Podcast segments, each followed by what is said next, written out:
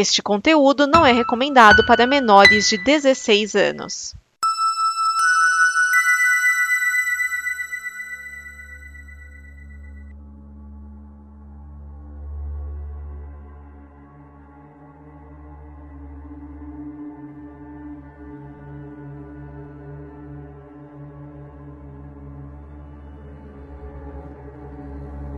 Livro está aberto. Prepare suas mentes, queridos ouvintes, que está começando mais um Necronome Conversa. Aqui quem fala é o Ler Félix. E hoje, né, tendo em vista que há menos de uma semana que a gente está gravando esse podcast, é, esse episódio, é, teve a morte da Lorraine Warren, né, que é casal, né, que tanto inspirou os filmes né, de terror que a gente está vendo hoje em dia, né, e então a gente decidiu falar um pouco tanto sobre o casal, né, sobre os fatos, as histórias, quanto do filme Invocação do Mal, né, cara, que eu acho que dessa nova leva de terror, né, que, que teve, assim, é um dos mais promissores e mais legais, né, cara? É... Aqui comigo temos da casa o Edson Oliveira. E aí, Edson? Boa noite, pessoal. Eu vou dizer o seguinte, né? Pode até não ser dos mais legais, mas que são dos mais rentáveis, isso são. Com certeza, né, cara? Tanta, tanta coisa que saiu desse, de, desse ninho, né, cara? Tanta coisa que saiu, tantos filmes que é. tá saindo ainda, né? Desse universo. Que o pessoal chama de Conjuriverso.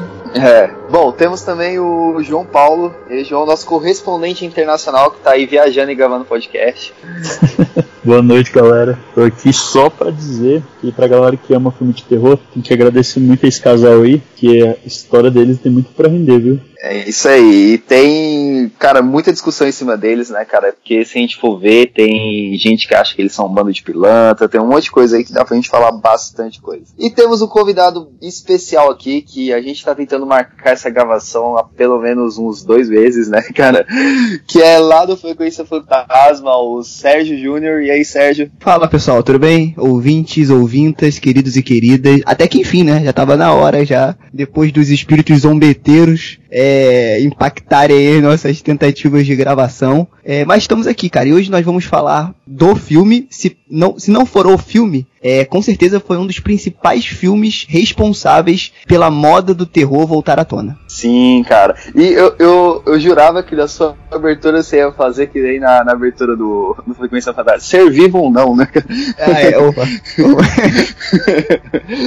Mas, bom, é, pra gente começar, né, cara, pra, pra falar um, sobre o Invocação do Mal, a gente tem que, cara, não tem como a gente desvencilhar do casal War, até porque eles são os protagonistas principais né, cara? E como eu falei bem no início, né, a, a Lorraine ela morreu agora, né? Foi na sexta-feira, não foi o Edson? Na, é, na quinta-feira, Quinta. 18, 18 de abril. É que o, ela, a, só fomos noticiados da morte dela na, no dia 19, né? Mas ela Sim. apareceu no dia 18. É, o Ed, que é o, o marido dela, tinha morrido em 2006, né? É. E, o Ed, bom, o Ed teve, um, teve um câncer, né? Ele morreu em decorrência do câncer. Uh, já a Lorraine, uh, quem anunciou a morte dela foi o neto e ele não especificou qual a causa da morte, só falou que ela morreu em casa e tranquilo. É, aí ó, as forças Você vai chegar lá, ela tá com várias cordas na cama amarrada. É, e teve um na cabeça. possuída, né, cara? É. Ela morreu tranquila.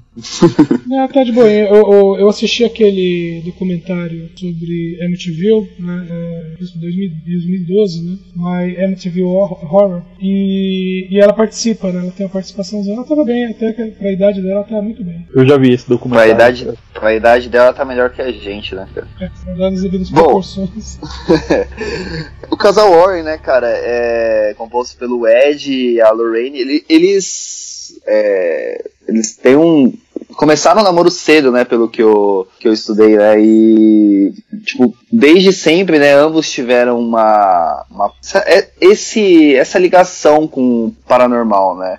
Tanto é que uma da, das histórias que, que, que tanto fala é que, tipo, o rolê deles não era ir pra cinema nem nada, mas sim pra casa mal assombrada, né? É, então, é, é, a Lorraine, ela tinha, vamos chamar isso de um dom natural para as coisas sobrenaturais. Tipo, ela era uma médium natural. Já o Ed, Ele era um estudioso do assunto. Então, é, meio que juntou as duas coisas, vamos dizer, as duas habilidades, e você tinha, né, vamos dizer assim, a equipe perfeita. Né? Um cara que se, é, se, preocupava com o assunto e, portanto, ele estudava a fundo esse tipo de assunto, e a, a mulher que, né, entre aspas, é, via gente morta. Cara, e é engraçado, é, eu, eu acho interessante, assim, porque realmente muita gente critica, né, e tem esse lance de dúvida. Ah, realmente, será que eles eram só é, um, um, um, pessoal querendo dar golpe e, e, e, e, tipo assim, tirar vantagem da fragilidade das pessoas, ou eles realmente tinham. Mas, cara, se você levar em consideração, assim, eu defendo muito eles, por quê? Primeiro, naquela época, década de 70, 80, cara, a gente não tinha a informação que a gente tem hoje. Então você imagina uma família é, que, por exemplo, acaba de se mudar para uma casa e aí começa a acontecer umas coisas muito bizarras na casa, tipo cadeira se mexendo, voando, eles começam a ouvir coisas. Cara, você ia re recorrer a quem? Ao Google. Não tinha Google naquela época, sabe? Muitas vezes a, a Igreja Católica, apesar de eu ser católico, provavelmente iria refutar isso aí e tentar negar de, de todas as formas. Então, assim, eles procuravam no casal Warren essa segurança, porque eles não tinham a quem recorrer. Essa, essa galera falam que eles resolveram aí, eles participaram, né? De, de mais de 10 mil casos. E, ou seja, para mim, eu levo em consideração que eles ajudaram 10 mil pessoas, né? Então, tipo assim, tanto quando eu fiz o post lá do próprio Frequência Fantasma em homenagem, né, digamos assim, a, a própria Lorraine, né, eu falei, pô, ela vai em paz e ela merece, porque ela ajudou muita gente, seja realmente ali influenciando na coisa mediúnica e paranormal, ou até mesmo psicológica, na estrutura psicológica daquelas pessoas, né que eram épocas difíceis. É, é, outra coisa que eu acho interessante, assim, quando alguém fala, ah, meu Deus, mas eram, eram charlatões. Fala assim, olha, é, para mim, o, o, a principal coisa de um charlatão é o dinheiro, o cara quer lucrar em cima. E eles Exato. faziam questão de não cobrar. Eles não cobravam nada das famílias que eles ajudavam. E outra coisa, é, em alguns casos que até apontaram, por exemplo, ah, teve um caso lá em que, é, vamos dizer assim, comprovou-se que era uma fraude, né, que os fantasmas eram uma fraude. Mas é, os relatos da família não, não batiam um com o outro, a, vamos dizer assim, é, a família chamou o casal Warren e junto chamou um escritor. Porque tinha a questão do, do horror Amityville, né, que eles ficaram muito famosos pelo, por causa do livro, né, que eles são citados no livro, apesar que é só no finalzinho. E, então, aí vamos dizer assim, teve uma família que, vamos dizer assim, ah, resolveram é, contar uma história de fantasma e faturar em cima. E eles foram lá, olharam, viram que a família tinha vários problemas, mas o escritor estava lá e o, o Ed chegou pro cara, porque o cara ele ia fazer como se fosse, entre aspas, uma biografia, né? Ele ia é, transcrever o que a família dissesse. E aí o, Warren, o, o Ed Warren chegou pro cara e falou assim: Você já escreveu livro de ficção, né? O cara, já. Aí ele falou: Então, por favor, dá um jeito para fazer uma história para eles. Sabe, tipo assim, e o, o, o que, foi, que foi arrecadado do livro não foi pro casal Warren, foi pra família. É, então, tem um livro que eu. Eu não sei se pode fazer jabá gratuito aqui, olha.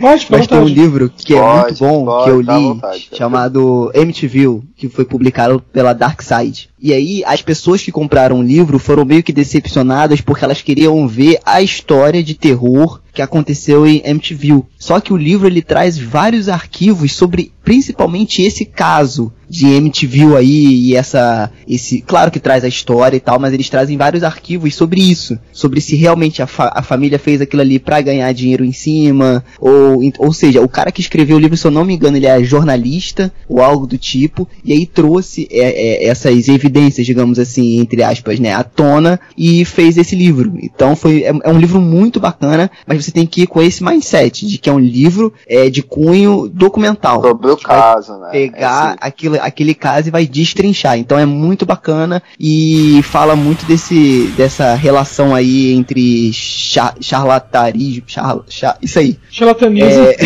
charlatanismo. Charlatanismo. Exatamente. E o que realmente aconteceu ali, se aconteceu, né? É, você falou, você falou do da Dark Side, né, cara? Eu acho que dá pra, pra fazer outro jabá, que a Dark Side ela tem um livro muito bom também, que é sobre os próprios casos, né, do, do Ed Lorraine, assim, capa dura tal, muito bonito, né, cara? A Dark Side ela tem trazido muito, é, muito dessa. De, desses livros mais documentais, né, cara? Teve agora sim, do. Sim o que até teve o seriado na Netflix também, Ted Burry, né? Alguma coisa assim. Isso, isso. É, então a Dark Side ela traz isso muito bem. E para conhecer o casal, né, cara, o livro que ela tem sobre os casos dele e tal, acho que é bem legal também, mano. Eu dei só uma folhada na livraria porque eu ainda não tive dinheiro para comprar. Esse é o é, é, Ed e Lorraine, Ed e Lorraine, né, demonologistas. Isso, isso, sim. Exatamente. Então, esse aí eu tenho, é muito bom. É, para quem quer conhecer mais da história deles e não só dos casos, porque tem vários casos, tá? No livro é muito bacana e dá um cagaço ferrado você ler esse livro à noite mesmo, porque ele traz fotos oficiais e é uma parada bem bizarra. Conta a história do casal e você entende o porquê deles estarem juntos tanto tempo, né? E também, aí eu não sei ao certo, mas é, tem um livro também deles chamado Demonologistas só, que foi publicado lá fora. Então eu acho que a Dark Side meio que fez uma edição brasileira desse livro. Eu não li esse, até porque só tem ele em inglês, então assim, eu comecei a ler ele, mas não acabei. E aí, como chegou essa versão brasileira, eu aproveitei e peguei, então também vale muito a pena. Então, esse Demonologistas, que é um só, só Demonologistas, ele saiu aqui também. Eu encontrei ele por 10 reais aqui no, numa feira de livros aqui em Mauá, mas eu não consegui comprar. Mas, mas esse que você tá aqui... falando é aquele da, da capa vermelha? Não, é uma capa preta, escrito Demonologistas em vermelho, aí tá escrito. Ah. Enfim, eu vou ver se eu acho de novo, se eu achar, eu compro. É porque tem um livro chamado Demonologistas que não é deles, tá? É uma, não, puta, é uma puta história de terror, também tenho ele aqui, ele é muito bonito, é muito né? bom, sim, é, mas não é, é, esse, é, é muito um bom. Do, ah, tá. É um do, do, do Ed Lorraine também, mas é bem pequenininho, tipo, acho que não deve ter 100 páginas, eu acho. Qualquer história, você, vamos dizer assim, qualquer história que você, dita, você diz casos reais, é, e alguém perguntar, ah, mas é, isso aconteceu realmente, isso foi só imaginação, foi alucinação coletiva, é sempre, é, vamos dizer assim, depende do ouvinte, vamos dizer assim. Se o ouvinte tende a acreditar, ele vai achar que é real. Se ele tende a não acreditar, ele vai encontrar motivos para dizer que não é real. E se você for analisar friamente, né, procurar ser imparcial, você sempre vai ficar né, é, em cima do muro. Você vai ter motivos para acreditar e vai ter motivos para duvidar. Isso em qualquer história. Então, Sim. Quero, quero ver você pegar é um desses difícil, caras que né? duvidam aí e botar ele dentro daquele museu lá da Ed, do Ed e da Lorraine, durante 20 minutos. E falar só assim, não toque então, nada. Duvido o... que ele não vai sair dali, meu irmão, crendo até Deus, diabo e tudo. o, o, o, museu, ele, ele é um alvo de críticas, né, bastante, né, deles, né, tipo, de colocar de, charla, de charlatões, né, muito por causa dos museus, do museu, né, da, do caso da Annabelle e tal, essas coisas assim que eles, que eles colocam, né, de histórias criadas em volta de várias coisas. É, só que é, é, muita gente aponta o dedo pro museu deles, que na verdade ficava no fundo da casa deles, né, é, Sim. aponta, aponta o dedo pro museu, para esse museu, mas se você for ver algumas igrejas, é, principalmente de cunho evangélica, meu, tem igreja que, é, vamos dizer assim, ah, a pessoa foi lá, recebeu uma oração, vomitou prego. Os pregos estão numa, num, num, num vidro lá em exposição. Ah, a pessoa era paralítica e voltou a andar. A, a, as, as muletas estão lá em exposição. Sabe? Então não muda, sabe? É... Então, a, a própria Basílica de, de, Nossa Senhora, se você for lá visitar, tem a ala dos milagres, onde as pessoas deixaram ou, ou oferendas, não, oferendas não, mas ofertas, né? De promessas sim, que sim. fizeram, ou é, demonstrações assim, ah, recebeu um milagre, que voltou a andar também. E as, tá, a mesma situação, muleta, é, cadeira de rodas, é, até a cama, né? Que a pessoa estava entrevada, não conseguia sair da cama, e sarou por milagre de Nossa Senhora, e tá lá, sabe? Então tudo isso, é, qualquer religião vai expor. E no, e no caso dos Warren, né, o pessoal falava assim, ah, mas se, se, esses objetos são amaldiçoados, né, por que você mantém esses objetos? É justamente por isso, porque os objetos estão no lugar controlado. Sim. E isso é, muito, é, é um motivo muito bom, né? Sim. Exatamente. É, se eu posso proteger né, as pessoas de não terem contato com algo que não vão saber lidar, é melhor deixar comigo mesmo, né? Até porque tem uma história desse museu, não sei se vocês já ouviram falar, da própria Annabelle, que um casal foram, foi, foi visitar, né, essa visita de rotina, digamos assim, do museu e tal, e aí o cara começou a meio que zoar com a Annabelle. Essa boneca não é de nada, pelo amor de Deus, olha a cara dessa boneca. Que... Aí, bom, enfim, babá.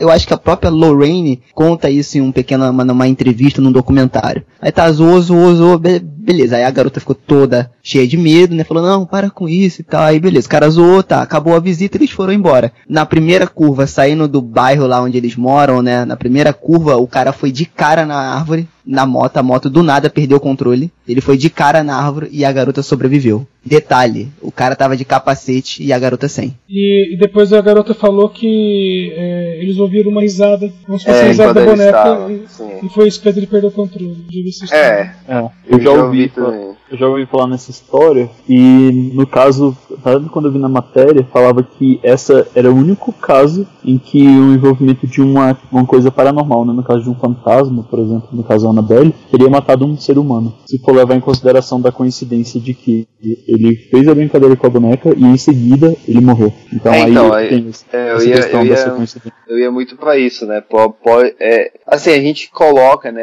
É muito do que o Edson tava falando de quem vê, né, cara? Tipo, a gente pode ver isso como, caralho, foi realmente o poder dela, né? Tipo, da, da Annabelle, mas por outro lado pode ser só coincidência, né, cara? O cara simplesmente sofreu um acidente e na hora do, do medo, assim, a pessoa pode achar que ouviu a risada, né? É, o, também tem uma, tem uma coisa que é, é para quem né, acompanha isso já há algum tempo, é, vamos dizer assim, criaturas do outro mundo, seres sobrenaturais, eles nunca interferem diretamente na vida de alguém assim, a ponto de matar. Só que eles podem, é, vamos dizer assim, oprimir a pessoa a ponto da pessoa matar alguém ou da pessoa se matar, entendeu? Mas diretamente nunca. Então, o- se o cara catou um veículo, saiu com o veículo, é ele, entendeu? Não é, entre aspas, não é a boneca que grudou no pescoço dele. Então, diretamente nunca aconteceu. Não existe um, um registro. Mas bom, é, uma coisa que você falou que é bem interessante mesmo é que a Lorraine, ela era realmente paranormal, né, do casal. E, e ela já participou de vários outros programas, como a, a especialista né, em paranormalidade, né? Lá dos Estados Unidos mesmo. Sempre era, é, é, se- é, ela sempre era chamada para tirar a prova se era ou não alguma coisa paranormal, né? É, é, Eu não, é, eu, eu não lembro qual que é o nome do programa, assim, que é, que é bem famoso lá nos Estados Unidos, mas, mas se eu não me engano, ela sempre era chamada assim, né? E só depois que sacaram que era ela, que era a Lorraine Warren, né? É, é porque o nome do casal, agora eles são mais. ah, Por que parece, agora eles são mais. Agora que morreram, né? Eles são mais conhecidos por causa dos filmes. Mas, é, por exemplo, eu li sobre o, casal, sobre o casal mais ou menos em 85, 86, numa edição da revista Planeta, falando que tinha uma reportagem sobre eles. Então, é, é, na época, né, 30 anos atrás, eles eram conhecidos, mas eram conhecidos assim, do pessoal que meio que acompanhava esse meio, né? Então, é, Sim. então era como. Da mesma maneira que. É, é, bom, também tem, né? Tem uns programas em que levam, ou levavam, né, principalmente aquele. O Jamie Handy, né? Que é um ex-mágico. Levavam ele justamente pra desmascarar, né? O pessoal que se dizia paranormal. E a Lorraine, ela só ia pra explicar se, é, vamos dizer assim, se aquilo poderia ou não ter acontecido. Ela não, ela não atestava, dizendo é real. Ela, ela só dizia poderia acontecer. E ela também foi muito criticada por conta disso, né? É porque também rola um negócio que aí é um desabafo. Eu acho meio hipo- hipocrisia. Por quê? Porra, a mulher tem um dom. Vamos levar em consideração, a partir, vamos partir do ponto que realmente ela tem esse dom. E, cara, foi o que você falou, ela ajudou muita gente, sabe? Ela não precisa. Claro que todo mundo precisa de dinheiro, sabe? Mas se ela podia cobrar pela, pela ajuda, de- a- até, até porque ela ficou muito conhecida junto, junto com o Ed. Não. De dar palestras imensas, entendeu? Sim. Então, tipo assim, ela podia muito bem cobrar dinheiro, cara. E mas- ela é chamada por um programa pra poder relatar e dar a opinião dela e as pessoas criticavam isso. Cara, claro, se você tivesse um poder, não me, não me venha falar que se você tivesse um poder você não ia aproveitar, entre aspas, no bom sentido, desse dom que você tem, sabe? Eu acho que, sei lá, eu acho meio normal, às vezes é meio hipócrita as pessoas meio que fazerem críticas em relação a isso. Ah, é, como eu disse, eles não cobravam para as famílias que pediam né, para eles irem, ou quando eles simplesmente iam numa casa que, por exemplo, MTV, é, eles foram lá depois que a família já tinha saído. Né? É, Isso, isso. Então eles participaram Sim. de um grupo que foi lá para investigar a casa, É, mas a família já tinha saído. Então, entre aspas, eles não estavam lá, eles não estavam lá ajudando a família. Eles estavam lá em, em, vamos dizer assim, parte das pesquisas deles. Mas quando era alguma coisa diretamente, como é né, o, o caso do- da família do, né, que gerou o filme The Conjuring, é, nesses casos eles não cobravam. Mas pô, se a pessoa é chamada para televisão, ela vai cobrar um cachê, tá certo? E se ela vai fa- ah, outra coisa sobre as palestras é que tinha dois tipos de palestra. Uma era palestra fechada, que aí o pessoal pagava né, para é, entrar, né, um, um, ingresso, e tinha as, a, o que eles chamavam de palestras públicas, sabe? Que tipo, eles alugavam um teatro e fazia. É, podia ser teatro, podia ser sala de aula, é, eles mesmos alugavam e só pediam. E falavam abertamente. E falavam abertamente e podia ir quem quisesse. Inclusive, né, a, a família Perron foi um desses casos, que foram na palestra aberta. Então, tipo assim, a família Perron nunca enfiou a mão no bolso é, por causa da, do, do, casal Warren, independente do que tenha acontecido na vida real. Sim. Não, e questão de palestra, assim, aqui no Brasil é bem comum, né, cara? Tem muitas palestras aqui que, de qualquer área, né, cara, é cobrada para você entrar e assistir, né, cara? Então, assim, eu, eu, eu corroboro muito com a com a ideia do, do Sérgio também, porque, cara, querendo ou não, é, ela, ela tem que sustentar, né, cara? O casal ele tem que se sustentar e eles vão. É, tipo, eu acho que dá para se julgar se eles cobrassem de pessoas que não tinha de onde tirar, né, cara? Mas cobrar de TV tem que cobrar mesmo, foda-se.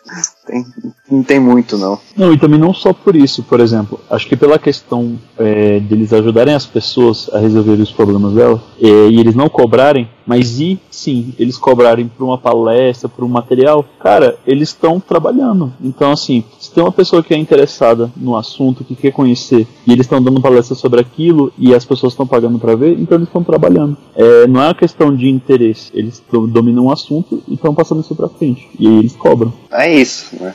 Tem, não tem muito o que se discutir dessa questão moral de se cobrar ou não, né, cara?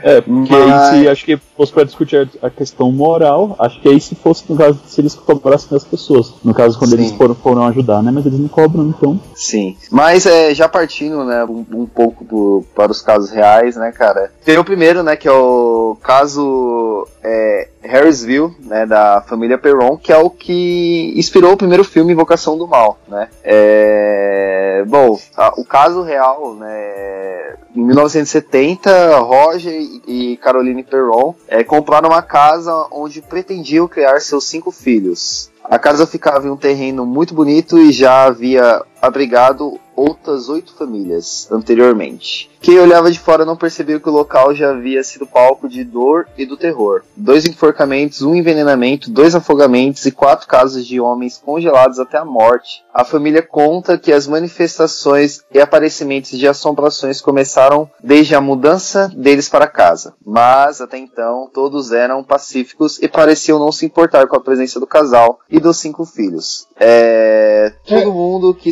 É, posso, é, que você está lendo diretamente, né? É só fazer um, um resuminho. É, Beleza, pode porque, é, porque é o seguinte: uh, ele, o casal em si, né, tem as cinco filhas, mas o casal em si falava o seguinte: uh, tinha, por exemplo, um espírito que era uma forma feminina que varria a cozinha, não é zoeira, sabe? Eles ouviam o barulho da, da vassoura. E que aparece no filme também. Uhum. Sim. Que então, é empregada lá. E, então, e que era pacífico. É, de vez em quando eles sentiam um perfume como se fosse alguém passando que também era uma forma feminina e que passava é, entre eles. É, tinha um, um, espírito, uma entidade que ficava vendo as crianças brincando e ele ficava meio que afastado e, e eles viam só com o canto do olho. E quando olhava diretamente ele sumia, sabe? Mas enquanto você estivesse com a cabeça baixa você conseguia ver com o canto do olho. E todos esses eram pacíficos, só que tinham também aqueles, justamente o, o que puxava cabelo, que arranhava e tudo mais. E a, a mais agressiva, né, que depois foi identificada, foi, era justamente a Bathsheba, que era a, a mulher que ela, é, segundo constava, né, ela teria matado o, o filho dela, né, e, e, ela vivia isolada na casa, né, e essa era absurdamente é, agressiva com a família. Foi por conta dela, né, por causa da, da aparição dessa Bathsheba, que chamaram o, o casal Warren, especificamente. É, lembrando que essa casa ela era muito antiga, Lá ela tem 10 cômodos. Ela foi uma das casas ali que fundou aquela região de, Ro de Rhode Island. Então, assim, como vocês falaram, muita gente passou ali. E aquela casa é muito carregada de muitas histórias. É, e, então... E, e, era tipo uma fazenda. Ela, tipo, não era realmente uma fazenda. Sim. E ela foi loteada, né? E até uma coisa que aparece no filme também é que eles descobrem que não era só naquela casa, mas tinha outros lugares em volta, né, outras residências, e que tinham acontecido coisas estranhas no decorrer dos anos, inclusive morte. É, diferente do, do filme, né, cara, que no filme já começa a dar ruim desde o começo, né, cara, que no filme o cachorro já morre bem na, na primeira cena, né, que eles estão lá. Sim. É, é, é, que é aquela coisa, como é um filme de terror, né, ele vai ele, ele, vai puxar para aquela coisa, falar, eles vão tentar te botar, vamos falar a verdade, vão tentar te colocar medo, né, então Sim. ele vai te deixar apreensivo. Como no filme ninguém vai morrer, fala, meu, vamos tirar um paroí para aqui, alguém vai ter, a gente vai ter que matar alguém, vai, vai o cachorro, né. Coitado do cachorro. Merda, né? né? Podia ter matado o humano. mas enfim. é... Mas uma coisa interessante, né? Que. Tipo, no, no caso real, eles não conseguem, né, cara? Eles não, não conseguem resolver e acaba tendo que. A família tem que fugir, né? É, pra outro estado, pra conseguir sair, né, cara? Que a, a, o espírito ele tava ligado à casa, né? E não, é, não às pessoas. Né? É, não, só que é o seguinte também, eles só saíram da casa 10 anos depois. Quase 10 anos depois. Eles ficaram 10 anos na casa. Até porque eles tinham investido toda a grana de, deles, né, nessa casa. É... Eles não tinham como Sim. sair. Tem, tem pessoas que falam assim, né, alguns críticos falam assim, pô, mas se acontecer tudo isso, eles ficaram ainda 10 anos na casa, ah, eu teria saído imediatamente. Acontece que eles não tinham condições. O, o. É com o filho ainda, né, cara? É, é, é, não tem, não, você não tem o que fazer, né, cara? Você, uh, você vai fazer o quê? No, no caso do, da família Lutz, lá no, no, no MTV, eles ficam, ficaram 28 dias na casa, né? Que o livro, inclusive, não sei se vocês leram, mas o livro é, uma, é em forma de diário, né? É, cada dia, meu, então, todos os dias aconteceu alguma coisa estranha na casa. Eles ficaram 28 dias. O casal saiu com os filhos e foi para casa, acho que do, dos avós maternos, né, a princípio. Mas eles abandonaram todos os móveis dentro da casa, tudo que tinha na casa. O cara devolveu a casa pro banco, sabe? Tipo, porque ele falou: ah, meu, investi meu dinheiro aqui, não tenho para onde ir, não tem como levar as coisas também. Mas não dá pra ficar na casa. Não, e a própria justificativa deles de, tipo assim, cara, a gente tá sem dinheiro e quem é que vai abrigar sete pessoas? Sim. Que eram cinco filhas, ele, o Roger Perron e a Carolyn Perron. Uhum. Ou seja, sete pessoas, Sim. tipo assim, é muita gente, sabe? Então, cara, é realmente é difícil, né? Ah, eu, eu, eu conto, inclusive tem isso no, no Mundo Freak, né, numa das edições do Aconteceu Comigo. Eu conto, eu morei numa casa assombrada quando era criança, eu morei lá por seis anos. Mas era uma, era assim, era uma casa que foi alugada é, por causa dos perrengues que minha família passou, né? Minha mãe ficou sozinha com cinco filhos e quem pagava aluguel era um tio meu, sabe? E aquela coisa, meu, meu tio não tá preocupado se você tá vendo fantasma à noite. O Edson, hum. eu acho até que o The Conjuring é inspirado na sua história, viu?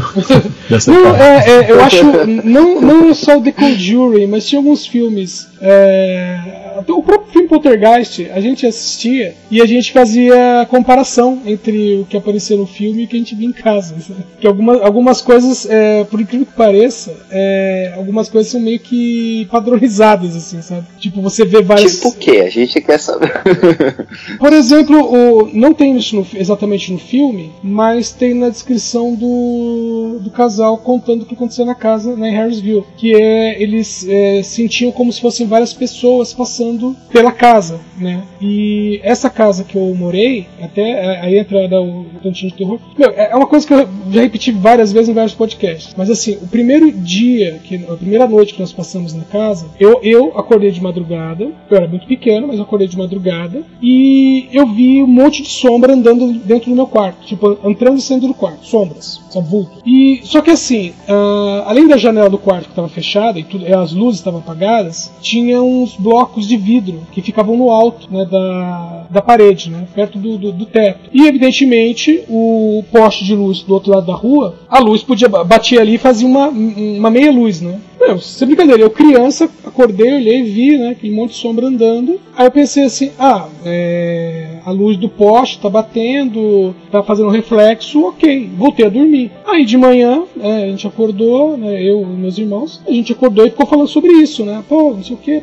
e todo mundo, todo mundo que acordou de madrugada viu também. E o detalhe, o quarto da minha mãe, ela dormia com meu irmão menorzinho, né, meu irmão caçula, no, no outro quarto, né, então era quatro num quarto, dois no outro. Só que o quarto da da minha mãe ficava do outro lado da casa, exatamente no outro extremo da casa. E aí quando a gente tava conversando sobre aquilo, minha mãe veio, né, falou, ó, levanta pra tomar café, ela perguntou do que a gente tava falando. E a gente falou, não, porque a gente viu umas sombras aqui dentro ontem e tal, mas é do, do poste, né? Aí minha mãe falou assim, ah, eu também vi. Ah, você viu as sombras? Ela falou, não, eu vi pessoas. Ela falou assim, dá, ela falou assim, dá pra contar as rugas no rosto da pessoa. Ô, ô Sérgio, só pra te alinhar, é, quando a gente grava podcast aqui o, e o Edson começa a falar, é pra gente ficar com medo pra dormir mais tarde, né? Então já. Tô já- percebendo. Não, e eu já tô com medo agora já. Que isso, gente, super de Eu tô boa. aqui já seguro, recolhendo as pernas pra não sentir nada puxando meu pé. Já, é, não, Não, eu já, eu já peguei o sal aqui, a água benta. Tô cercado aqui já, já botei o círculo aqui.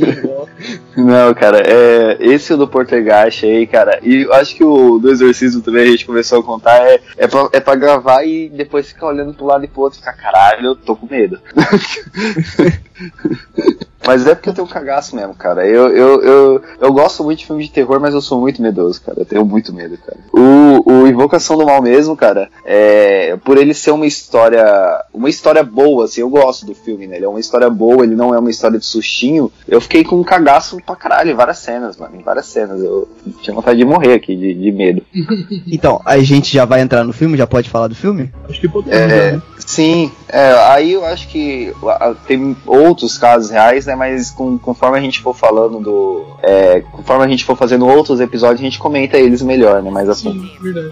Então, porque esse filme, cara, sabe o que eu achei legal? E porque eu falei que, na minha opinião, ele voltou, ele reacendeu o fogo, olha aí que bonito, do terror no cinema. Por quê? Cara, se você James for Wan. prestar atenção, James Wan, e porque ele é um cara muito inteligente, ele é um cara bom, sim, tem gente que critica muito ele, inclusive lá, lá no Frequência, mas ele é um cara bom, ele tem uma visão diferenciada. Não acho ele um gênio, que nem já ouvi pessoas falando aí, mas eu acho ele um cara muito competente no que ele faz. E o que ele fez, que pra mim é o diferencial, se você perceber, pra quem gosta realmente de filmes de terror, o Invocação do Mal, cara, ele é como se fosse um reboot espiritual de todos os filmes de casa mal assombrada da década de 70, 80. Mesmo clichê, cachorro morrendo, porta batendo, só que ele conseguiu atualizar, mesmo a história se passando na década de 70, ele conseguiu atualizar o medo. E isso, cara, que é muito difícil. Então, tipo assim, a partir desse ponto, né, ele já tinha feito alguns trabalhos anteriores, né, como por exemplo Jogos Mortais. Ele foi o diretor do primeiro filme. Então, assim, ele já, ele já, ele já tinha trabalhos relevantes. Mas esse filme, pra mim, na minha humilde opinião, ele foi um ponto onde que o que o pessoal chama de Fórmula James Wan hoje abriu portas pra, cara, essa, essa enxurrada de produções de terror que a gente tem, por exemplo, hoje na, na Netflix, que é a plataforma de streaming mais popular, e o que mais você vê saindo aí é produções de terror, cara. E aí vocês veem ele botando pro- produção de terror de tudo que é lugar do mundo, entendeu? Então, por isso que eu falei que eu acho que esse filme, ele começou a fazer com que o terror voltasse à moda. Como, tipo assim, é legal ver filmes de terror de novo. E eu acho que esse é um mérito muito grande desse filme. É, bom, o, o James É, Wan. e o próprio, o próprio James Wan, eu ia falar que ele, ele se envolveu, né, no, no- Ele fez, foi diretor do Jogos Mortais, depois do Invocação do Mal, e ele foi produtor, tipo, da maioria dos filmes de terror que a gente tá vendo hoje. Ele é produtor, né, cara? Tem o dedinho dele em algum lugar ali, né? Sim, é, é, o que eu ia comentar é justamente isso. O, o James Wan, ele, é, em, em termos, ele começou, ou melhor, foi, foi- ficou bem conhecido ali com Jogos Mortais, que é de 2004. Só que antes ainda do Invocação do Mal, é, ele fez outras tentativas. Alguém assistiu Gritos Mortais? Não. Muito bom. Muito bom esse filme. Então, que, é, que inclusive tem até o. o, né, que, é, tem a ver com bonecos, né? E o bonequinho de Jogos, dos Jogos Mortais tá lá no meio. Né, no, no- Muito no boa essa tá ali. referência. Então, ah, ele fez o Gritos Mortais e outra coisa, ele também foi o, o diretor e produtor de Sobrenatural. Que se você for ver, é meio que um embrião do Invocação do Mal. Inclusive, tem o, o Patrick Wilson no, no papel principal. É, Não, cara, essa essa dobradinha com o Patrick Wilson e a Vera Farmiga, cara. Primeiro que a Vera, que a Vera é maravilhosa, né? Então é sempre bom ver ela nas, nas telas aí. Eu fiquei viciado, Bates Motel também. Então eu gosto muito, eu acho que ela encaixa muito bem nos filmes de terror. Não sei porquê, não me pergunte porquê, mas o semblante dela combina alguma coisa. Eu não É, sei ia o que é. isso. É, mas o semblante combina. dela é muito bom pra terror. É, ela, ela, ela, ao mesmo tempo que ela, ela passa muito bem o medo que ela tá sentindo ali, aquela cena, ela tem aquela, aquele aura de coragem, de que você sabe que ela vai reagir, vai fazer alguma coisa. Então isso é muito legal. Não sei o que, que é, não sei explicar, mas eu acho muito legal, né? E essa dobradinha deu muito certo, porque eles têm uma química muito legal, né, cara? Sim, funciona bem. Bom, é aquela coisa, às vezes o, por exemplo, o,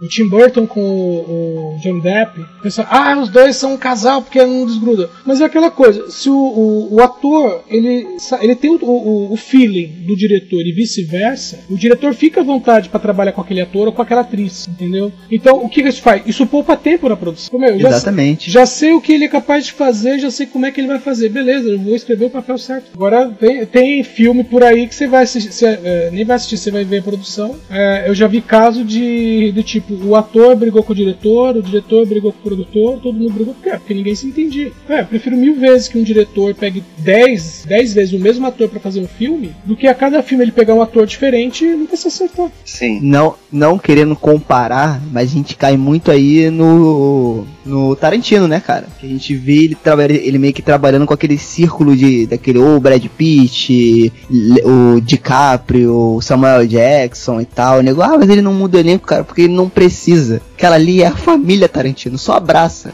e vai. Entendeu? É, é, isso. O cara sabe. Foi exatamente o que você falou. Ele sabe como que funciona a química, o jeito, como que o cara ele vai falar. Então ele já escreve o roteiro e já pensa nas cenas, já sabendo como que o cara vai fazer, sabe? Então é Sim, muito já mais pensando fácil. em dirigi-lo, já pensando em como Exato. ele vai dirigir e tudo. É, é isso. É, te- teve um negócio aí que o Sérgio falou a respeito do filme. É, também pra mim foi um diferencial muito grande dessa questão da inovação e o porquê que eu gostei muito desse filme, do The Conjuro. É, ele é um filme, cara, que quando as cenas de terror acontecem, né, é, eles não têm, tipo assim, a, a, eles não se recolhem para mostrar o fantasma ou a assombração lá, o que, que tá aparecendo. Tem até aquela cena lá do guarda-roupa, cara, fica lá a menina de olho fechado, mas tipo, a gente que tá vendo o filme, a menina não tá vendo, mas tipo, a gente tá vendo o bicho em cima, a, a- o fantasma lá em cima do guarda-roupa. E isso é muito bacana. Nos outros filmes não. Só mostra assim de relance daquele jumpscare na gente e acaba. Nesse filme não, eles têm todo esse diferencial de man- manter e mostrar aquilo. A gente teve isso também até no, no segundo filme também deles. Verdade. Aliás, É, essa, o. essa coisa de mostrar a, a cena, entre aspas, a cena de terror, né, o ponto de terror, de maneira lenta, é, é, chega a ser mais assustadora do que quando dá só o, né, o jumpscare. O jumpscare bateu, Exato. tipo assim, é um tapa. Concordo. Você tomou um tapa na nuca e o cara correu, você não sabe nem quem foi. Meu, mas aquela, por exemplo, a cena mesmo do guarda-roupa, quando a, a câmera vai subindo, é, é, tipo, você está assistindo a primeira vez, você fala, meu, eles não vão mostrar isso. Não vai subir devagarzinho assim pra mostrar um fantasma. Vai falar, tá vazio Exatamente. isso aí, não tem nada em cima. Não, tem, né? Uhum. Em cima. É. Não, é, Não. mas eu acho que se você for ver uma cena do, do guarda-roupa que dá medo, é na. Cara, que me deu um cagaço foi na hora que eles estavam batendo palma lá naquela brincadeira, né, cara? Que ela vai andando. Cara, aquilo ali, velho, mano, é. Essa é de dar um- sequência, eu ouso falar que já virou um clá- é uma sequência clássica de filme de terror. Sim, Porque cara, é não. muito bem construído, cara. É muito bem construído. É muito bem feito. Isso é muito legal. E, e eu, eu concordo com o que você falou desse lance da construção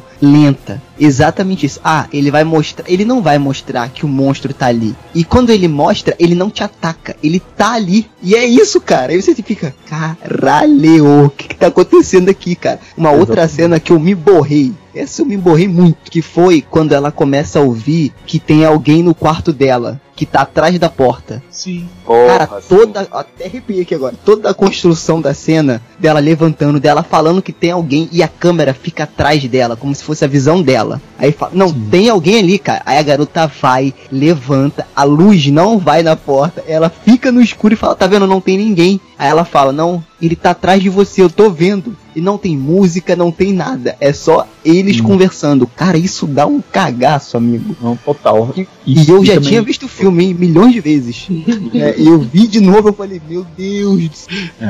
A, não, a minha é- cena preferida desse filme, cara, que eu acho que pra mim que foi é muito marcante, é naquela hora do menino desce da, da palma, e quando já tá lá a mãe né, é, na escada do porão, na escada do porão, e aí a- aparece a mão do lado dela assim, ó, e bate palma. Cara, você é do doido. fósforo, né? Putz, é, é É, só a iluminação de um é. fósforo. É muito bem construído, Aham. assim. Muito. Sim. É, e aí, aí para mim é o que é o que diferencia bem um, um filme bom de terror do que um. Cara, eu, eu, eu sei que tem muita gente que gosta, assim, eu gostei do primeiro, mas de uma atividade paranormal, assim, tá ligado? Que é simplesmente. Não, e- eu, eu gosto só do primeiro, o resto é uma merda pra mim, mas. É.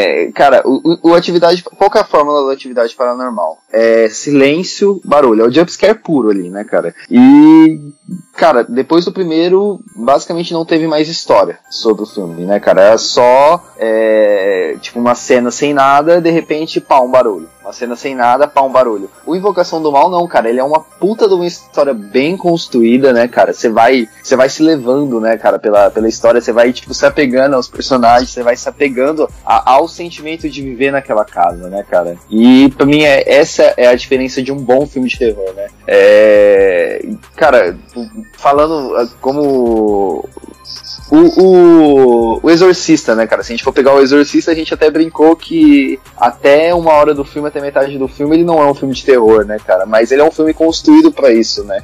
Então acho que eu acho que tipo esse é o grande diferencial de um bom filme de terror. Né? Eu eu quando eu vou assistir um filme de terror, eu normalmente a primeira vez que eu assisto eu gosto porque é aquela primeira sensação, um medo que a gente discutiu já que a, a gente gosta de ter essa sensação de vencer esse medo, né? Mas o, um bom filme de terror, cara, é aquele filme que ele te constrói, ele é uma boa história, né? Ele te dá medo, cara, e você entende realmente tudo aquilo que tá, tá se passando na casa, né, cara? E o, o James Wan, ele ele tem uma. Ele, ele conseguiu fazer isso no, no, no, Invocação do Mal por vários motivos, né, cara? Tanto pela história quanto pela montagem das cenas, né, cara? Com, pelos ângulos da câmera, você, você se sente mal em alguns momentos só, tipo, por coisas nada a ver, né, cara? Tipo, é, em determinado momento que tá, tipo, a câmera em determinada posição, você fica, caralho, tá, tá me incomodando isso. Exato, exatamente. E tem uma outra coisa que o, que o próprio James Wan faz muito bem, que eu acho que quando ele sai da produção, é porque assim, você,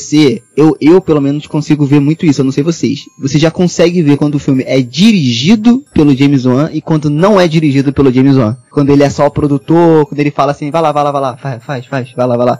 Dá, aquele tapinha no ombro e fala, vai lá, vai lá. Porque assim, os filmes dirigidos por ele, ele tem um controle digamos, vamos falar aí da fórmula do, do James Wan, entre aspas, né? Ele tem um controle da montanha russa do terror. O que, que é a montanha russa do terror? Uma irmão, uma hora tu tá se cagando, tá preso na cadeira, tu não consegue se mexer. E a outra hora tu tá mais aliviado. Só que quando você tá pensando que você tá aliviado, ele volta a tensão de novo. Então ele consegue fazer isso muito bem. Nesse filme, por, por exemplo, eu posso citar aquela cena onde é, os Warren já estão na casa, eles começam a montar os equipamentos, e aí o policial ele vai no banheiro. E aí o que, que, acontece? Tem toda aquela construção de que ele tá montando, vai ser uma noite daquelas, né? Altas aventuras, e aí do nada a porta abre sozinha. Aí tu falou, puta que pariu, vai começar, e tu já se prende já na cadeira. E aí quando você ouve a descarga, o cara saindo do banheiro.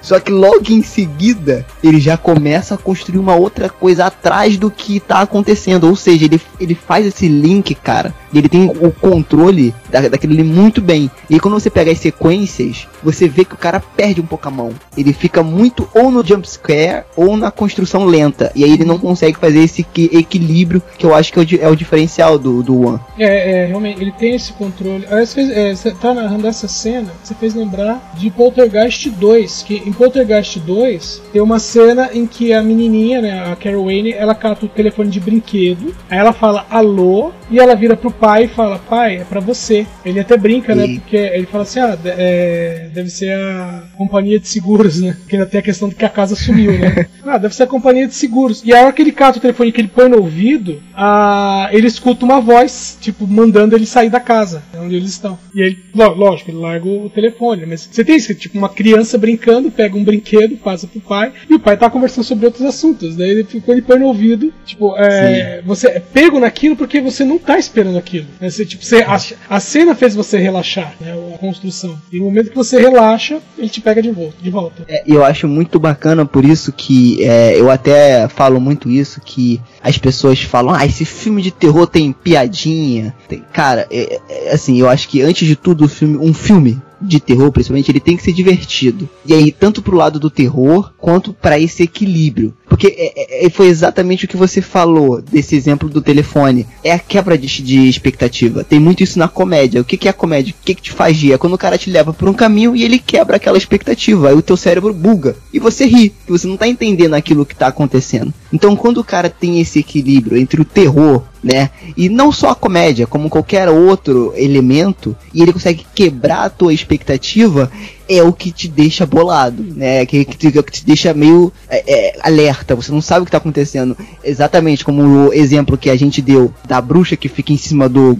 guarda-roupa, porque ele quebra a tua expectativa. O que, o que, que você espera? Quando ele sobe com a câmera, vai voar alguma coisa na tela. E não é isso que acontece. A mesma coisa, a cena atrás da porta, enfim, várias cenas que acontecem durante o filme, ele quebra a tua expectativa. Por isso que eu achei legal, e é essa e, e é isso que eu chamo da atualização. Ele pegou todos aqueles elementos que tem em filme de Casa Mal Assombrada, a porta retrata porta-retrato caindo, essas coisas todas assim, né? E atualizou pro, pro, pro, pro, nosso momento, sabe? E ele fez isso muito bem, né? Eu, eu gosto do James Wan, é, é, a série Jogos Mortais, né, apesar que ele não dirigiu todos, mas a série Jogos Mortais eu acompanhei no cinema. O único que eu não assisti no cinema foi os Jogos Mortais 5, todos os outros eu assisti no cinema. Quando alguém perguntava por que eu assisti isso, eu sabia exatamente o que tinha no filme, eu falei assim, porque eu gostei da ideia do primeiro e eu quero dar apoio para esse cara. Interessa é só, é só construir ingresso.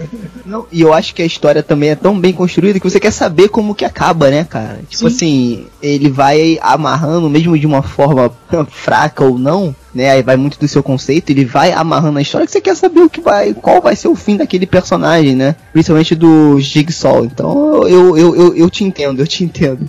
É, na, é, tipo, você. É, é, cara, é, é, muito difícil você assistir o primeiro Jogos Mortais e não ter curiosidade por o que, que vai continuar, né, cara? Qual, qual, qual que é a continuação daquele personagem, né, cara? É, com detalhe se, se você. Quando, por exemplo, eu assisti no cinema. Quando eu Sim. assisti, né, na época, você não sabia que ia ter uma continuação. Exato, porque é. Ele pode fechar ali. Uhum. O filme, se ele acabasse só existisse o primeiro, ok, você aceitaria de boa. Game over, acabou. O cara ganhou, o mal ganhou. É isso.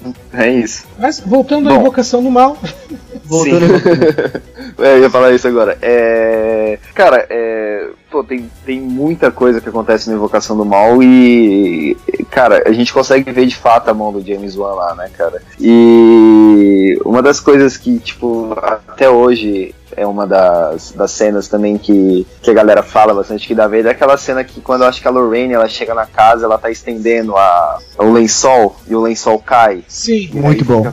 Cara, aquilo ali também dá um cagaço, né, Não, velho? Nossa. Aliás, uh, tem uma construção de cena na chegada do casal que é a seguinte: eles entram, aí eles cumprimentam a família, aí eles conversam um pouco, falam do que acontece, aí eles vão pro lado de fora, vão lá pra, pra parte do fundo, tá aquela árvore, que é até o posto do filme, e aí ela fala pro Ed, né, que ela viu, né, tá vendo qual é a pessoa que tá assombrando eles e que ela tá pendurada na árvore. Aí ela volta para casa, vira pra família e fala assim: vocês têm uma entidade aqui, vocês percebem ela? Ah, sim, de vez em quando, tal, não sei o que. Ela fala assim: eu vi quando eu cheguei, eu vi atrás de você, eu vi ali, eu vi não sei aonde e eu vi lá no fundo também. Cara, isso é tipo, muito bom. Que, que, aí faz aquele meio flashback e vai mostrando em cada ponto onde tava a, a entidade. Meu, isso é muito bom. Sim. Então, isso é a construção, meu amigo, isso é roteiro. E aí, o que, que eu fiz? Porque eu sou um cara chato, eu voltei o filme para ver se realmente ela faz aquela expressão quando ela entra na casa. E, cara, ela faz a expressão quando ela entra na casa. Aí você fala, caraca, cara. Então, quando, quando ela entra, você vê, você pensa que ela tá se sentindo meio mal, meio estranha, que ela tá chegando ali ainda, né? Não, mas você, no final, ele foi o que você falou, ele junta e mostra o que, o que realmente aconteceu. Sensacional, muito bom, muito bom. É, e a, pra ela chegar à conclusão, né, ela não pega só isso, né? Ela vai, tá, e o que que tá acontecendo? Ah, a gente tá sentindo cheiros ruins, né? Aí, tipo, ah, não, característica de coisas ruins dentro da casa, né? De entidades dentro da casa. E aí ela já começa a juntar tudo e cava, né? Que realmente tem algo ali, né? É, e, e esse é o. Bom, não é bem o normal, né? Mas ela pega e fala assim: que normalmente esse tipo de entidade ele vai. É, assim, encarnar mal dizer, mas ele vai é, focar em uma pessoa, né? E no caso ali ele estava focando na mãe da família, somente na Karen. Sim, é. Cara, é, e, e, pode. Não, eu, é, tem coisas no filme que eu acho interessante que o James Wan traz, e aí eu acho que foi ideia dele, de, por exemplo, ele linkar coisas que acontecem relacionadas ao paranormal, que são muito identificáveis com a nossa rotina e que quando você vai para casa depois de ver esse filme e, você, e, se por acaso algo parecido acontece com você, tu já pensa, fudeu, tem alguma coisa na minha casa, entendeu? Como por exemplo, a cena que eles estão, que as, acho que são duas irmãs estão dormindo falando, é bem no, no início, que ela começa a falar que ela tá sentindo o cheiro de pum. Ela, ai, você fica soltando pum, que não sei o que, que não sei o que. Cara, quantas vezes você estava em casa e você, no meio da noite, já não sentiu um cheiro assim? Então, tipo assim, ele vai linkando coisas da sua rotina, o que fazem você pensar quando chegar em casa. E isso é muito, isso é muito legal, porque o filme, ele não acaba na tela de cinema. Ele continua, você ainda continua pensando naquilo ali, né, cara? Principalmente porque, porque o filme, ele vai... É, é, a história se relaciona a uma família numa casa, né, que acabaram de se mudar. Porque se, vamos dizer assim, se for um, um hospital ou um centro de pesquisa, então uma prisão assombrada, você fala, qual é as chances, né? Agora, mostrar uma casa, meu, todo mundo mora numa casa. Exatamente. E quando dá alguma merda na sua vida, qual é a primeira coisa que você pensa? Vou para casa. E aí, quando a sua, nem mais a sua casa é segura, né? E aí que começa o desespero. É, quando a merda for a casa, né, cara? Você não tem o que fazer. Mas, é, cara, o filme, né, ele, ele acontece, tipo, muita coisa, né, antes dele, da, do casal, né, antes da, da mulher ir procurar os Warren, né, cara? E quando eles chegam lá, né, o, o Ed e a Lorraine eles fazem, né, eles... Cara, eu, eu não tô me lembrando muito se eles já vão atrás do, do padre já para fazer o exorcismo ou é só no final? É, é, não, ele, é, vamos dizer assim, é, o padre entra em contato, eles, eles vão entrar em contato com o padre quando eles vão visitar a casa, mas para fazer o exorcismo é só, só no final que eles falam de, de ir falar com o padre, só que até aí o Vaticano não tinha autorizado. Aliás, é interessante Sim, que... aí o, o, o Ed ele faz o exorcismo, né? Exatamente. Aliás, tem uma, tem uma coisa interessante na, na cena do exorcismo, né? Por mais que na vida real não tenha acontecido daquela maneira, é um, mas é uma coisa que eu comentei quando a gente falou sobre o filme Exorcista, que é uma das, das coisas para você ter o poder sobre a, a criatura, não, sobre a entidade, é o nome dela. Sim. Você vê que ali ele fica tentando expulsar e tá, pô, meu, ali complicado. É, é, é meio assim, é, é, você pega o Exorcista, vou colocar aqui Exorcista, o filme Exorcista é o padrão para exorcismo, né? Aí a mulher tá ali amarrada uhum. na, na, cadeira. Aí a cadeira começa a levitar, você fala, levitou a cadeira, cheque. Aí ela, ela vomita sangue, ela vomita sangue, você fala assim, vômito estranho, cheque. É, e... Pô, cara, mas eu, eu, eu achei esteticamente muito assustador esse lance do lençol na cabeça. Sim, porque também, ele não mostra o que tá acontecendo ali. E isso é um detalhe básico, mas muito importante para a construção da cena. Eu, eu assisti esse filme na. Eu já tinha assistido outras vezes, mas eu assisti no final de semana justamente para a gravação, né? Eu assisti junto com a minha esposa, que não é chegada do filme de terror. E aí, à medida que as cenas iam passando, eu ia explicando para ela os porquês da cena, né? Então, a cena em que do exorcismo que ela tá com, coberta com lençol é justamente que se fosse só o rosto dela, não seria é, é, tão assustador quanto você não saber o que tá acontecendo ali embaixo. Sim. É, Às é vezes tipo aquela questão de a gente não ter medo do que não conhece, ter medo do que não conhece. Né? Exato. Né? Porque, é porque quando é, é, você. Vamos dizer, o, o, rosto da Regan em O Exorcista. Quando você vê aquele rosto, você fala, tá, é aquilo ali, beleza. Então, tipo, você já está preparado para aquilo. Agora, quando você não vê, você só pode imaginar. E a sua imaginação é dez vezes pior do que o que o diretor poderia colocar ali. Se eu não me engano, é o bebê de Rosemary, né? Que nunca mostra o bebê, né? Cara? Exatamente, nunca mostra o bebê. Aí você, você fica imaginando aquilo, né? Cara, teve é... um, uma vez que eu assisti o filme, que eu fui inventar de assistir o filme de madrugada no notebook. Peguei o meu notebook e falei, cara, tá aí, quero ver Invocação de mal, do Mal de novo, vamos lá. Isso aí já, tipo assim, passado dois anos do filme, né? E eu tenho o DVD do filme também, e aí quando é esses filmes que eu gosto, eu sempre gosto de ter. Beleza, vou ver. Aí beleza, tô lá vendo. E aí me chega a parte que a Lorraine cai, né? Ela tá vai atrás lá da menina e ela cai no porão. E aí tem toda aquela cena daquela mulher que aparece para ela, que tá com o filho no colo. Só que a cena que eu me borrei, sério, que eu fechei o notebook e falei, ok, vou ver amanhã ao meio-dia passando Globo Esporte na, na, televisão. Que foi quando ela tá no porão e aí aparece a perna da bruxa enforcada. E aí a perna começa a virar em direção a ela. Eu falei, ok, fechei o notebook, falei, da manhã, amanhã eu continuo vendo porque não dá pra mim não. Essa cena, cara, ficou marcada pra mim, eu me lembro até hoje dessa cena, eu achei muito bizarro, muito, todo esse clima do porão, do que aconteceu ali no porão, é bizarro. Lembrando que, para quem não conhece aí muito bem a história da Bachelba, Bachelbe, Bachelba, que é a bruxa, isso. é, tem histórias, não conseguiram provar, e aí vocês me complementem aí se for o caso, que ela já matou alguns filhos dela em sacrifício para rituais satânicos. Então calcule o que é o porão daquela casa e os, as terras ali, né, em volta daquela casa, a energia que deve ter ali.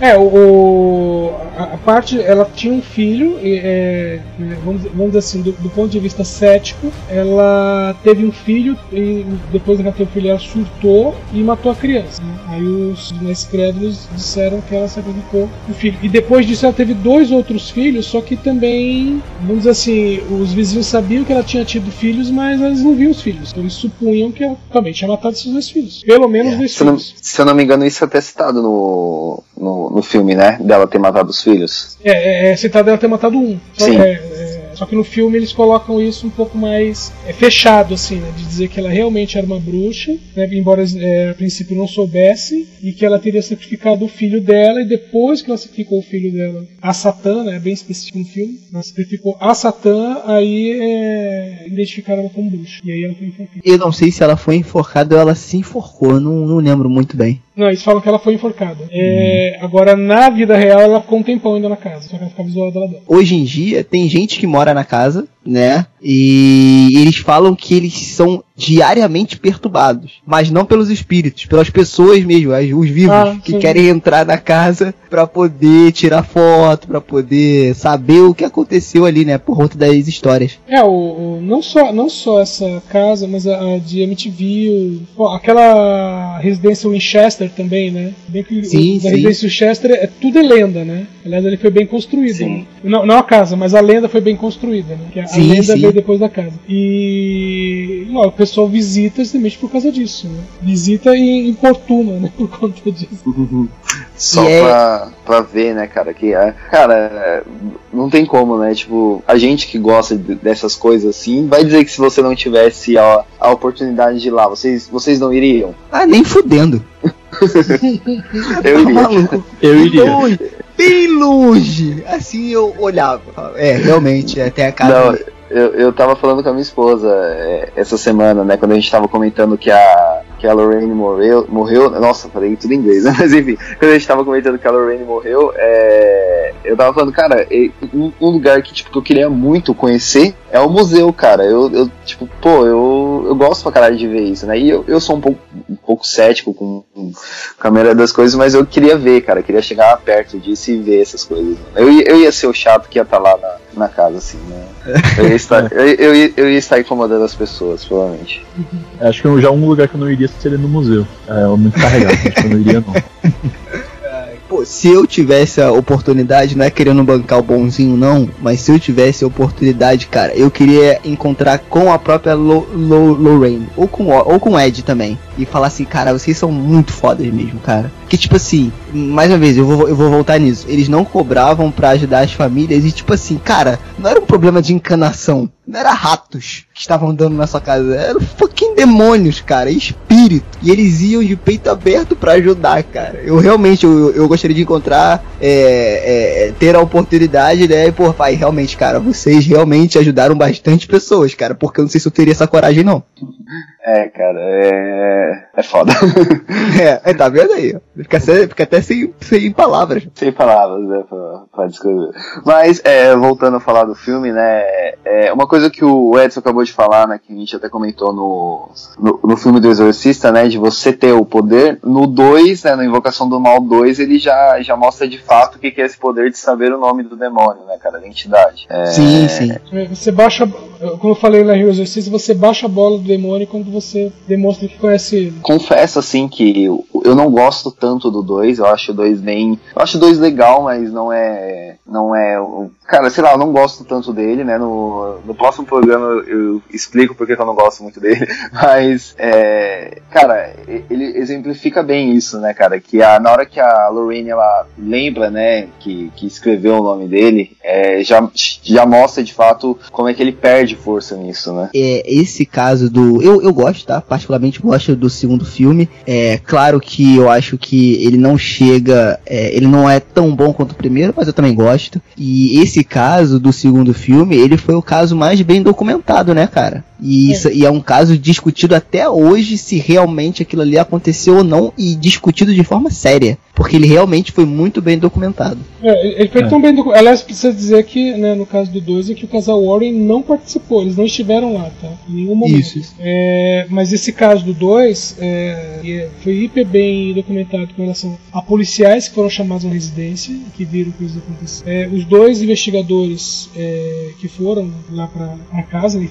e- e que foram morar na casa realmente, né? E que no, no filme meio que o casal Warren que substitui os dois, né? É, e também a questão de que também parece que tem no filme que em certo ponto as meninas começaram a simular as vamos dizer assim, os alguns dos efeitos sobrenaturais elas começaram a simular. Então, é, o que acabou gerando uma dúvida, né? Porque quando é, chegou uma hora que começou a diminuir os eventos e aí o pessoal que estava ali, é, né, que estava ali para ajudar e tudo mais começou a ir embora. E aí as meninas começaram a reproduzir algumas coisas para fazer as pessoas ficarem. Só que nisso descobriram, né, que elas estavam mentindo naquele ponto, né? E aí já veio a dúvida se elas estavam mentindo só ali ou estavam mentindo também é, O antes, caso né? inteiro. O caso inteiro. Sim. A- pela questão do segundo filme, o que eu acho que tem que é a diferença do segundo pro primeiro é porque o primeiro ele é mais autêntico, assim, tem muita coisa original. E eles que quiseram replicar isso no segundo, só que eles fizeram tipo de uma maneira assim, muito assim, tipo, de fazer igual o primeiro, por exemplo. No primeiro, aí eles pegam lá aquele, aquele espelhozinho lá do, do, do brinquedo e,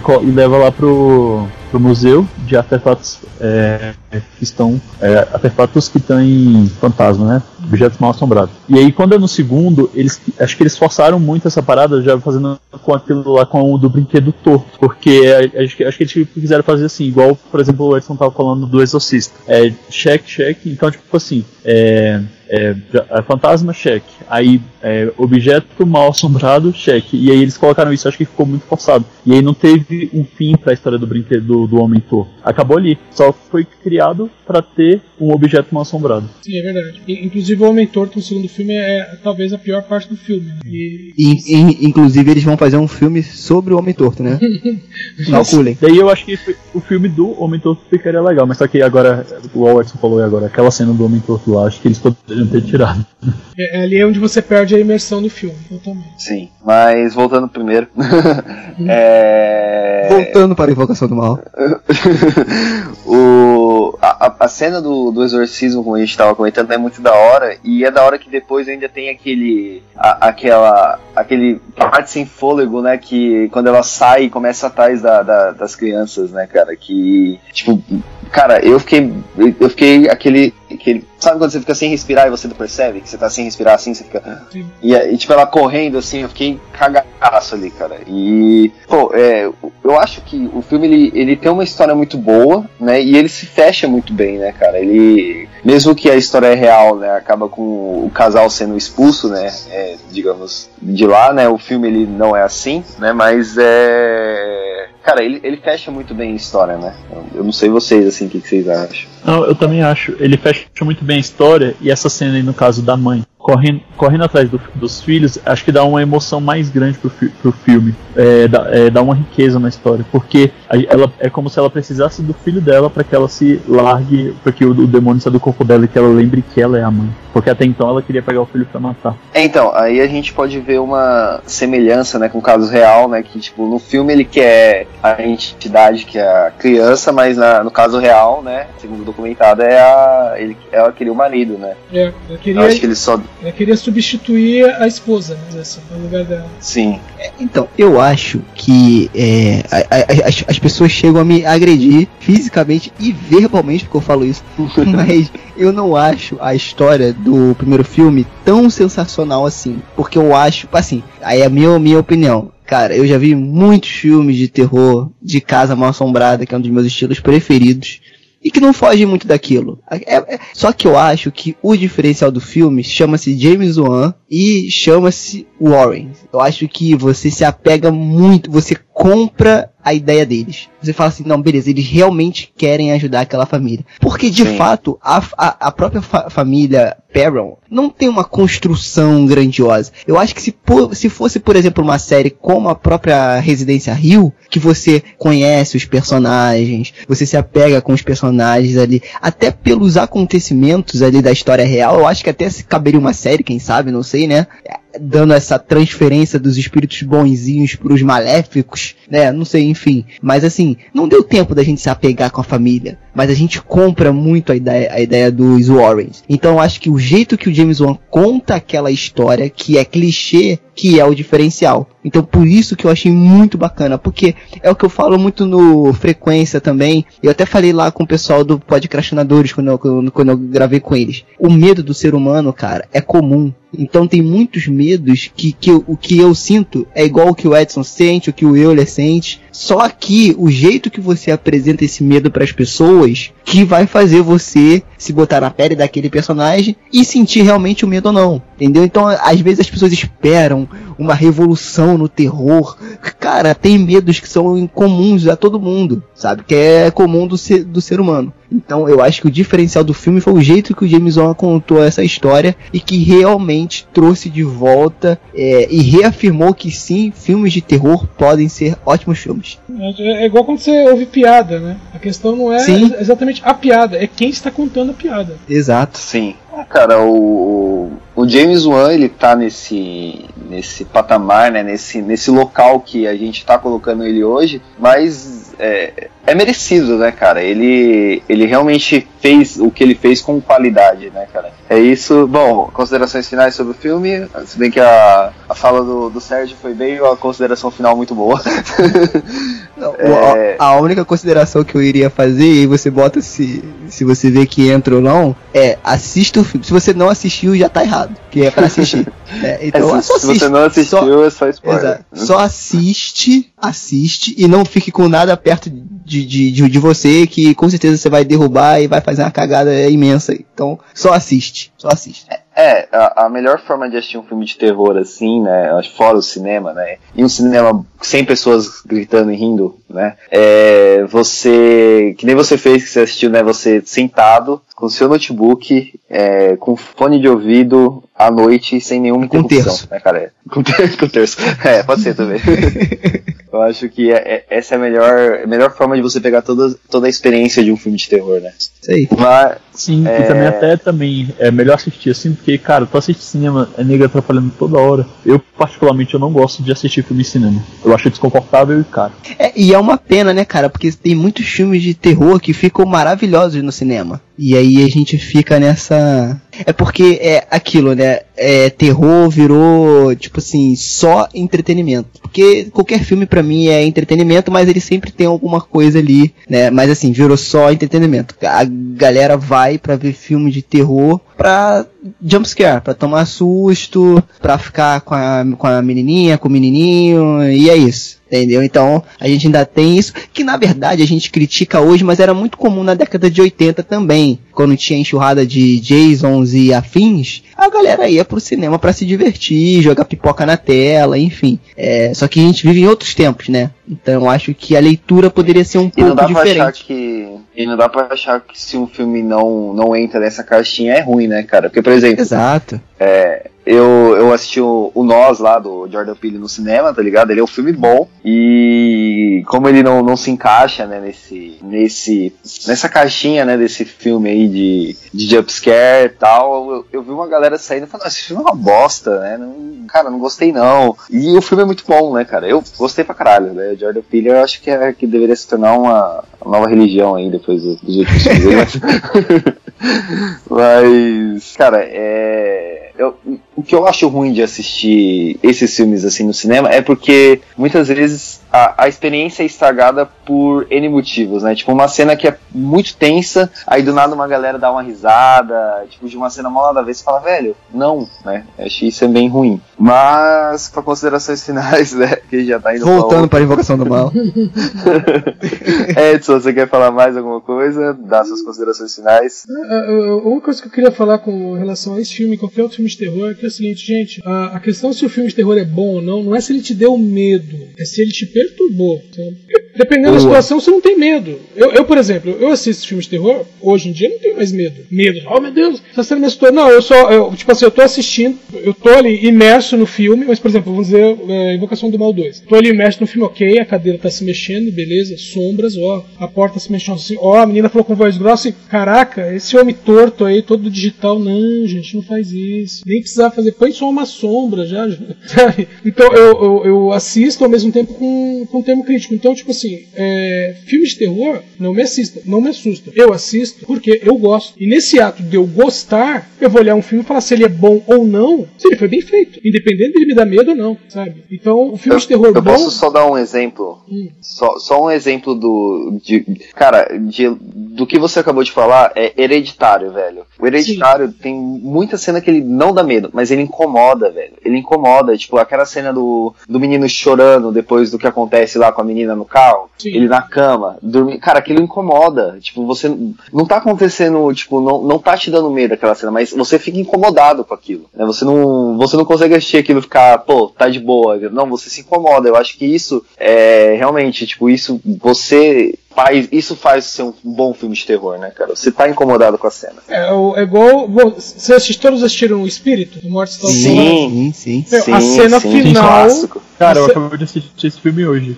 Então, a, a cena final ela te perturba, não é porque você se assusta com o que você vê ali, mas é de você entender que aquilo está acontecendo durante o filme inteiro, sabe? Quando o cara começa a sentir dor no Exatamente. pescoço. Você fala, É. putz, grila, velho, tá o tempo todo isso aí, mas tipo, você não viu isso. E por você não ver, isso É não porque te as pessoas com terror com susto, né, cara? É, então, é, você não, você não teve medo daquilo, porque você não viu. Mas no momento em que te mostra o que estava ali, você fala, caramba, e você automaticamente tem medo pelo filme inteiro, sabe? Você fica perturbado pelo filme inteiro. É, isso aí.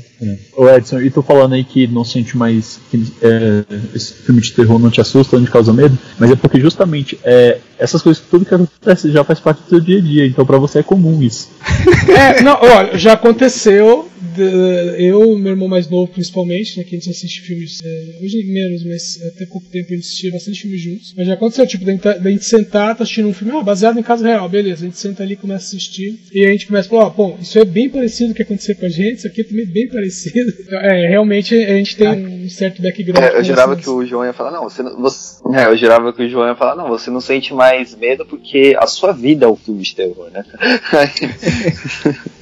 Mas, cara, Escrever a biografia do Edson e fazer um bom livro de terror. é, é só você escutar o Omega Cast lá, né, cara? Que tem, tem muita coisa que me deixou sem dormir alguns dias. foda.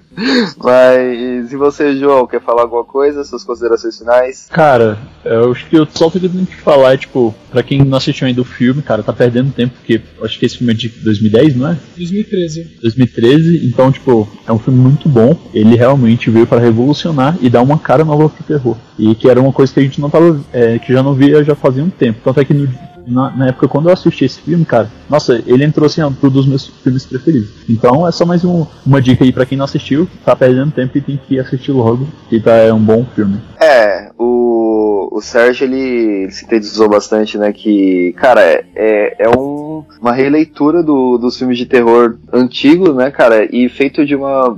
Bem feito, né, cara? Ele, ele realmente foi bem feito, né? E, enfim, já as minhas considerações finais, né, cara? Eu acho que.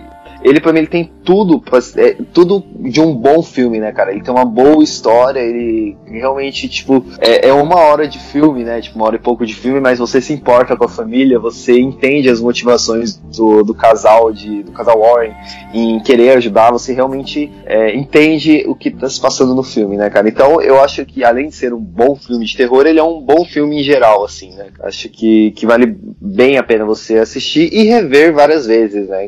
Bom, é, vamos encerrando, né? Jabás, Sérgio. Opa. É, então, eu sou o host lá daquela bagaça chamada Frequência Fantasma podcast lá. O nosso foco, digamos assim, é mais os filmes de terror, né? Só que quem sabe às vezes a gente dá uma escorregada por uma série, né? Falar de uns causos assim particulares, mas o nosso foco é filme de terror e é trazer não um filme de terror e analisá-lo criticamente, é, é, até porque lá não tem nenhum crítico de cinema e tal, é a gente trazer a proposta do filme para as nossas vidas e aí sempre sai uma conversa mais pro lado filosófico, a gente traz um pouco para as nossas vidas. Então, se você gosta do Necronome Conversa, provavelmente você também vai curtir lá o Frequência Fantasma. Então a gente tá aí no Spotify, no Google Podcast, no seu agregador de podcast preferido, no iTunes, é só buscar lá Frequência Fantasma e entrar nesse papo com a gente aí que eu acho que você vai curtir. É isso, né? E o, o Frequência Fantasma ainda tá lá na cronologia do caso ou já, já tá na casa própria? Então, a gente tá, a gente tá se mudando. A gente chamou os Warrens, né, pra poder fazer uma avaliação na nossa nova casa, pra ver se não tem nenhum espírito zombeteiro ou nada, né? Então a gente já vai receber o, o di, dia, diagnóstico em breve ainda, bem que a, a, a Warren conseguiu mandar pra gente antes de partir. Então a gente está fazendo a avaliação aqui, já estamos procurando uma casa própria.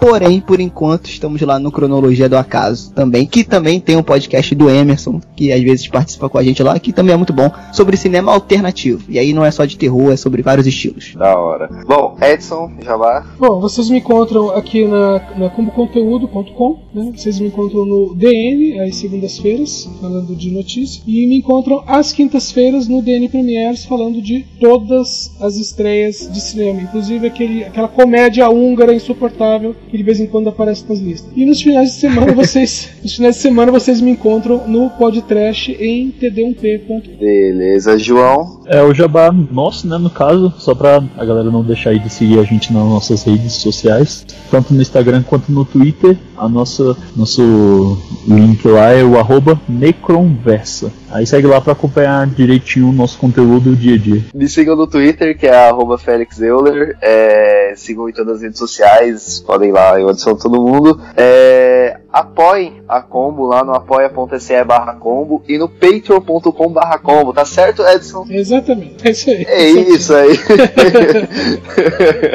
é, bom, é, a gente tá encerrando o livro por aqui. Muito obrigado por escutarem a gente. Até a próxima semana. E é isso, um beijo para vocês. Beijo!